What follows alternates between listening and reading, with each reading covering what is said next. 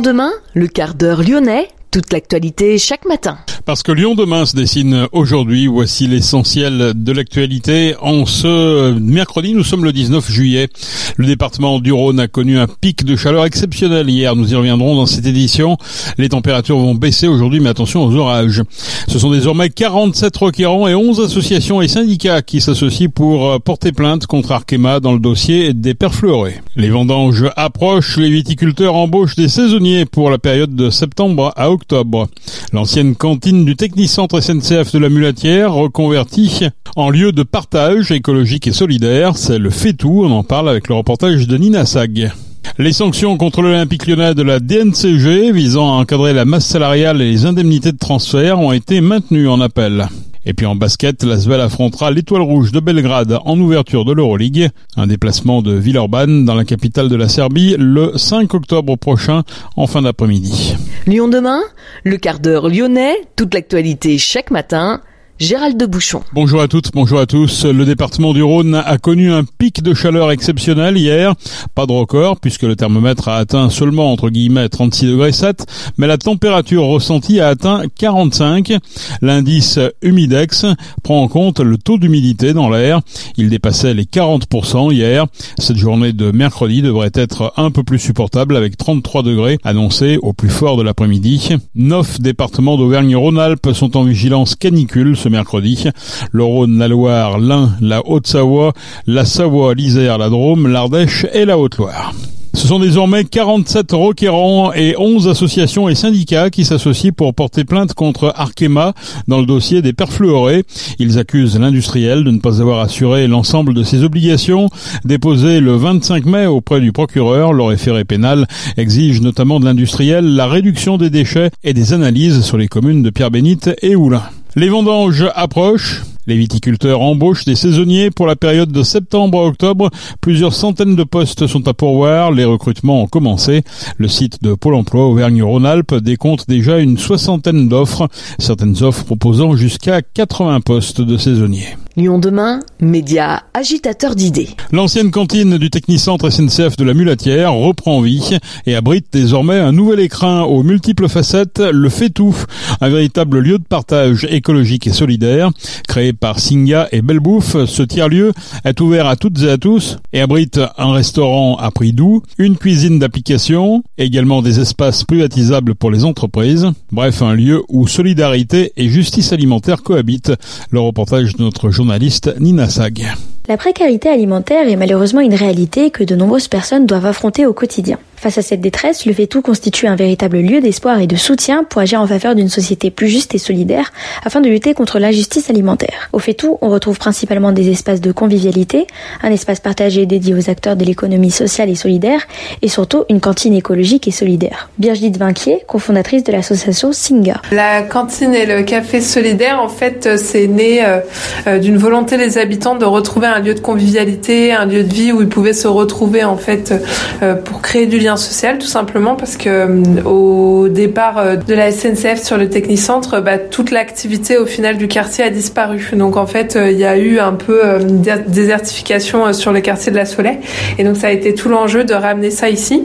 Et donc l'idée du restaurant, c'est vraiment de déployer une proposition de valeur qui permette d'un côté d'accéder à une cuisine végétarienne locale en circuit court pour accéder à une alimentation saine et puis surtout de présenter une alternative en fait pour euh, le mieux manger. Et puis de l'autre côté, d'avoir plutôt un volet euh, accompagnement à, l'insertion professionnelle ou en tout cas la montée en compétences, la reprise de confiance en soi via un volet tremplin qui euh, se traduit par les midis du coup un accompagnement d'un public éloigné de l'emploi ou en situation de précarité qui aurait envie de découvrir les métiers de la restauration et du service.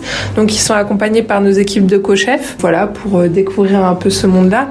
Et puis le soir, on met à disposition les cuisines professionnelle à des jeunes chefs en fait euh, exilés qui sont accompagnés par Singa et qui ont envie de tester leur marché, de tester leur concept de restauration.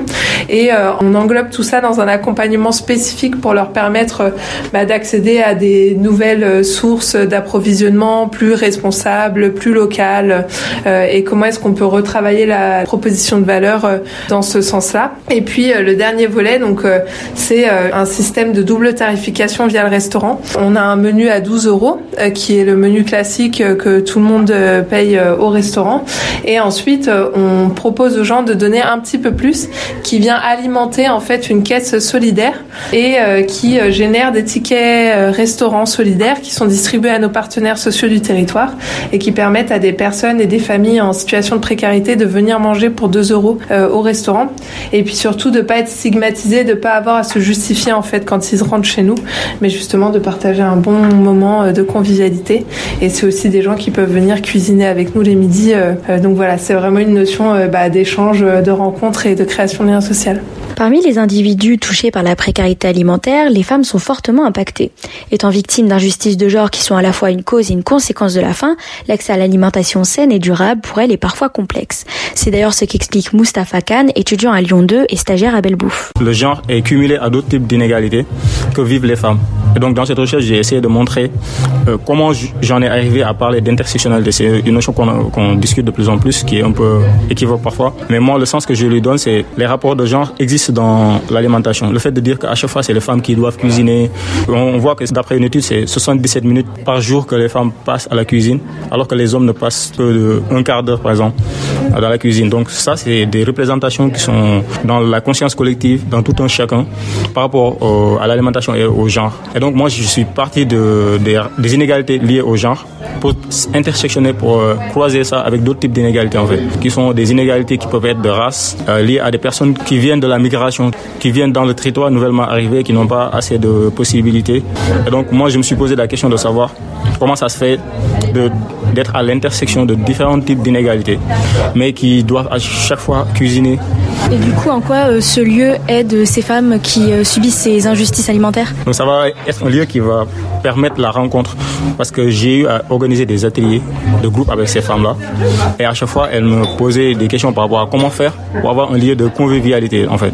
Un lieu où elles pourront se retrouver, faire la cuisine, avoir accès à, des produits, avoir de la connaissance et de la conscientisation par rapport au bio. Parce que c'est des choses qu'elles entendent de loin en fait. Donc c'est pour ça que ce lieu-là est venu à Point Nommé dans un quartier où il y a tellement de précarité et donc moi, les ateliers que je menais déjà, c'était pour embrayer, pour en fait commencer le terrain, commencer à parler du tiers-lieu de plus en plus.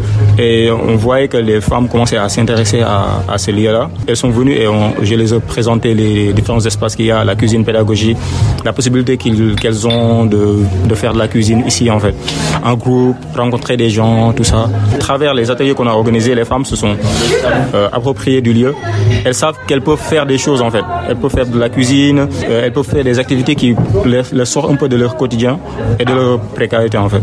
Le FETOU est donc un lieu qui met au cœur de son action la convivialité la rencontre afin d'accueillir tous ceux qui le souhaitent, que ce soit des personnes dans le besoin ou seulement des personnes curieuses de découvrir cet endroit. Merci Nina. Laurent Vauquier et Renaud Muselier, respectivement président de la région Auvergne-Rhône-Alpes et de Provence-Alpes-Côte d'Azur, région sud, ont décidé de porter ensemble une candidature commune pour accueillir les Jeux Olympiques d'hiver en 2030. En clair, une ambition olympique collective portée par l'ensemble du massif alpin du nord au sud, les deux régions concertation avec l'État. Donc quelques mois pour bâtir un projet cohérent et ambitieux. Le CIO, le Comité international olympique, prendra sa décision courant 2024. Les sanctions de la DNCG visant à encadrer la masse salariale et les indemnités de transfert à l'OL ont été maintenues en appel. John Textor a fait état de son profond agacement.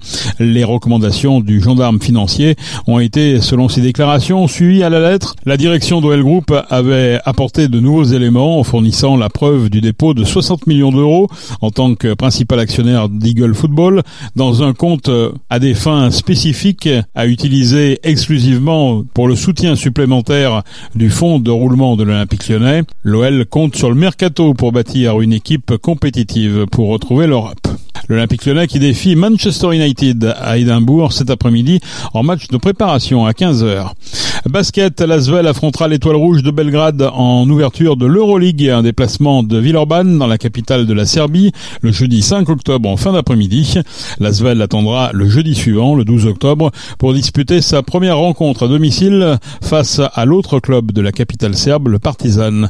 Notez que la Ligue nationale de basket a publié également hier les calendriers pour la saison 2023-2024. Lasvel débutera le championnat par la réception du Mans le 17 septembre.